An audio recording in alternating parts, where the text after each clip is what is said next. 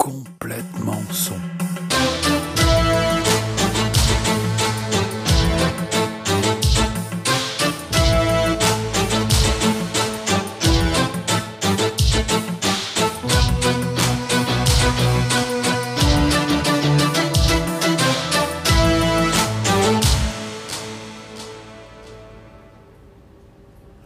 Le son, c'est la musique, les musiciens, mais c'est aussi le son au cinéma, la radio, le studio d'enregistrement, le son des spectacles, les créations audio et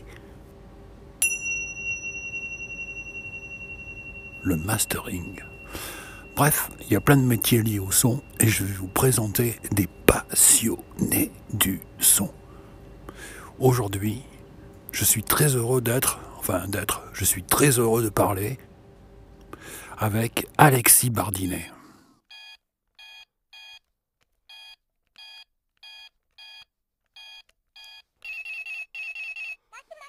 Salut Alexis. Salut Garlo, ça va bien? Alors tu n'es, ouais, ça va, ouais. Alors tu n'es pas ici, tu es euh, dans ton studio et moi je suis dans le mien et on se parle au téléphone. C'est ça, c'est les joies de, de la modernité. c'est ça. Et de la période aussi. Alors euh, en une phrase, est-ce que tu peux te présenter et nous dire ce que tu fais?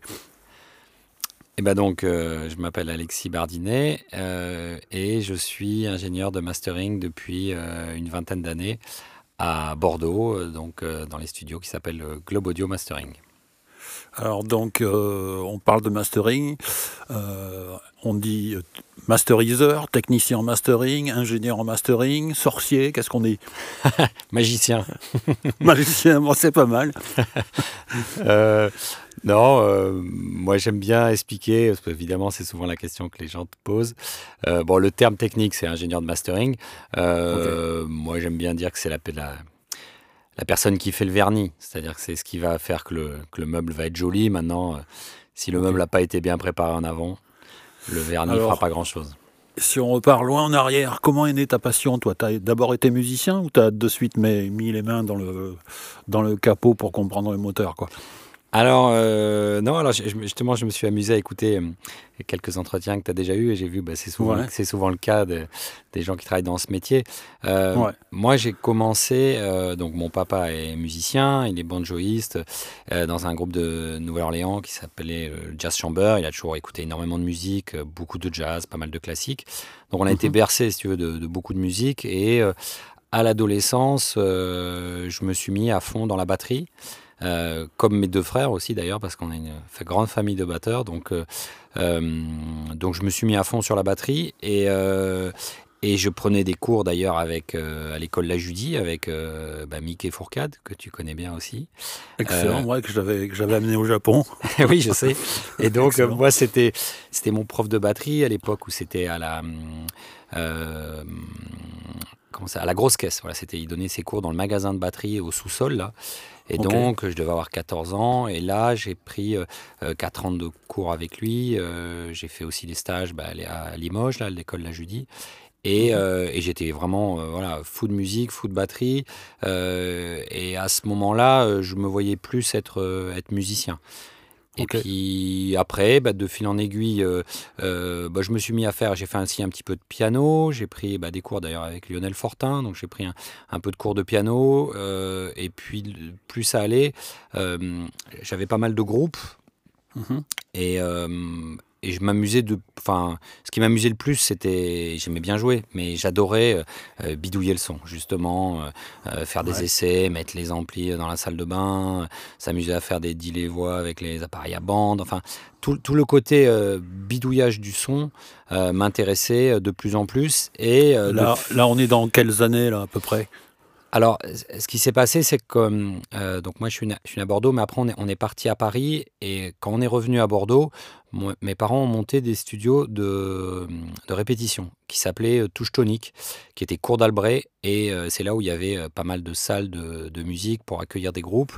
Donc c'est une affaire qui n'a pas, qui a pas, qui a pas tenu, mais qui a duré euh, 4-5 ans. Et donc là, moi, j'étais en, j'étais en première, tu vois, quand je suis revenu. Et donc, Ouais. c'est ces années-là où, euh, où, en fait, j'étais entre les deux. C'est-à-dire qu'à la fois, ben, je prenais mes cours de musique, bon, je continuais à aller, à aller au lycée, euh, mais je, je, je faisais de plus en plus euh, d'enregistrements. Et. Jusqu'à l'année de terminale où j'ai rencontré bah, Paul de Genlis, euh, qui et ouais, tout ça c'est ça te rappelle quelques souvenirs. Et qui bah, c'est comme ça aussi que j'ai que bah, je sais qu'il a été avec toi sur Vente Guitare, qui m'a raconté les projets que vous faisiez ensemble.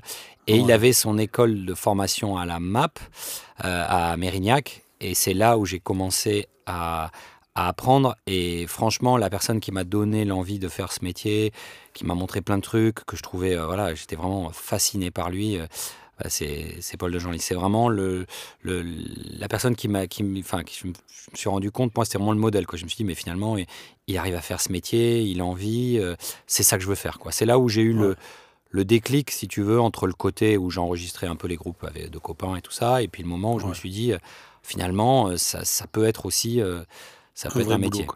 Voilà un peu comment bon, donc ça s'est fait, euh, comme toutes les histoires, ça s'est pas fait du, du, jour au lendemain, c'est au fur et à mesure que, que, ça a évolué. Quoi. Ouais.